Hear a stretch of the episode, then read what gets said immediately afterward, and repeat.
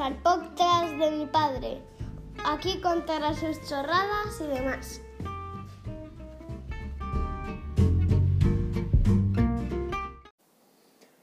Hola amigos, hoy quiero hablar de un temita que me peta la cabeza, me estalla. Y es lo del ombligo.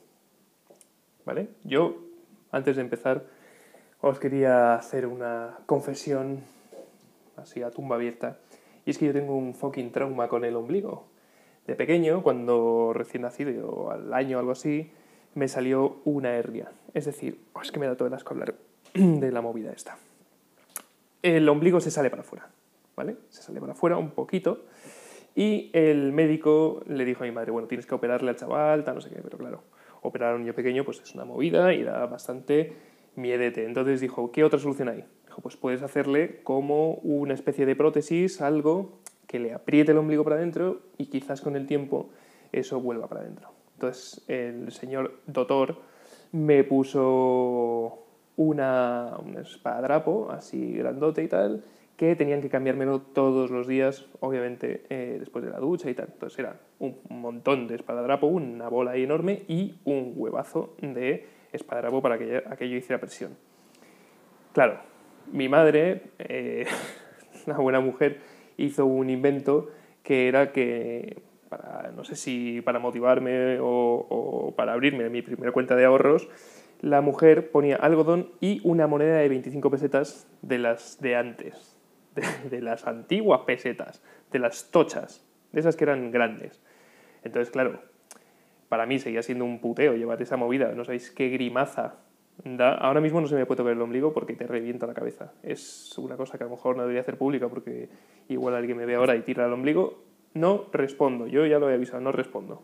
¿Vale? Pues la mujer me ponía esa moneda de 25 la apretaba bien para meterla para adentro. Entonces, después de la ducha, tal, me daba la, la, moneda y yo me la quedaba, entonces estaba más o menos contento.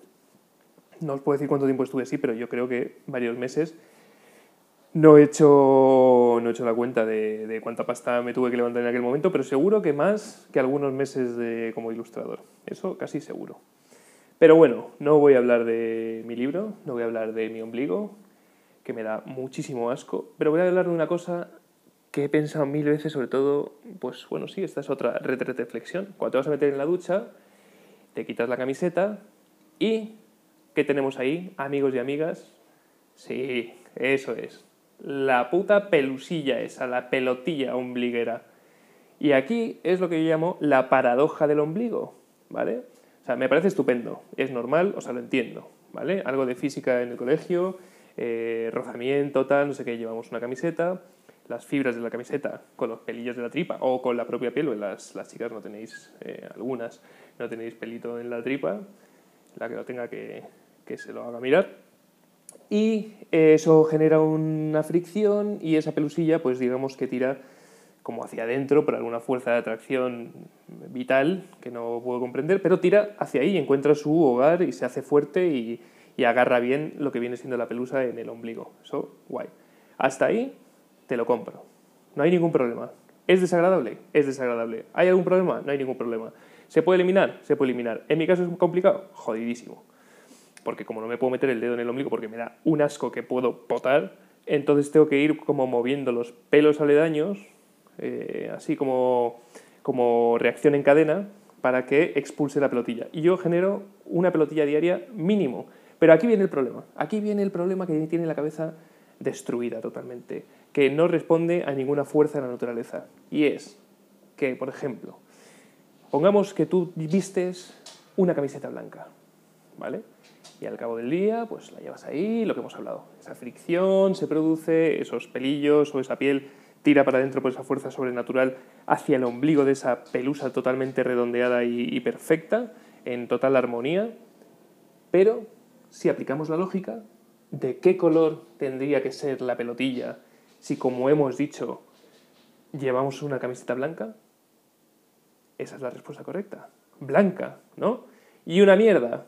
Esa pelusilla, esa pelusilla no es del color blanco. Y diréis, bueno, sí, se puede mezclar con células de tu piel que se han muerto, entonces generan una amalgama, no sé qué. No. Bueno, sí. O sea, puede generar otra cosita, a lo mejor llevas un jersey, lo que sea, vale. Te compro que eso no sea un blanco perfecto. Pero ¿qué coño pasa cuando llevas una camiseta negra? O una camiseta gris, o una camiseta roja, me da igual, otro color, ¿vale? Que esa puta pelusa tiene un color totalmente diferente. Sea, yo llevaba ayer una camiseta gris, gris oscura, casi negra. Pues la pelotilla era prácticamente blanca. ¿Qué cojones? ¿Qué cojones? ¿De dónde has generado esa movida? O sea, llega a pensar que las pelotillas se meten por el ombligo y, somos como una máquina pez de estas, de los caramelitos. Y cada día da igual, el cuerpo genera una puta pelusa igual que genera mucosa. Genera pelusa. Eh, tíos, que este pavo va eh, verano, por ejemplo, va sin camiseta. Pues tienes una puta pelotilla. La generamos nosotros. Es interna, es como un moco, como mucus, como no lo sé, esa mierda. Eh, hago un llamamiento a la comunidad científica para que alguien me explique esta movida y si existe alguna solución eh, quirúrgica ¿no? para que ese ombligo desaparezca. Porque el ombligo, tíos, ¿qué, puta función tiene más que dar grima? Tío, eh, no sé, o sea, empezamos a comer por la tripa, de pequeños tenemos como esa especie de, bueno, el cordón umbilical que es ya bastante jodido, porque luego cuando tienes un hijo eh, la pregunta de la doctora es, ¿quieres sentir la experiencia única de contar un ombligo? Digo, ¿quieres sentir la experiencia única de ver cómo alguien se desmaya y se parte la cabeza en tu quirófano? ¿A qué no? Pues no, ¿vale? Yo estaré muy unido a mi hijo, aunque no le corte esa movida de casquería que tienes ahí preparada. Así que nada, ahí os dejo. Si tenéis la respuesta, me escribís, me llamáis o me lo contáis. Besitos.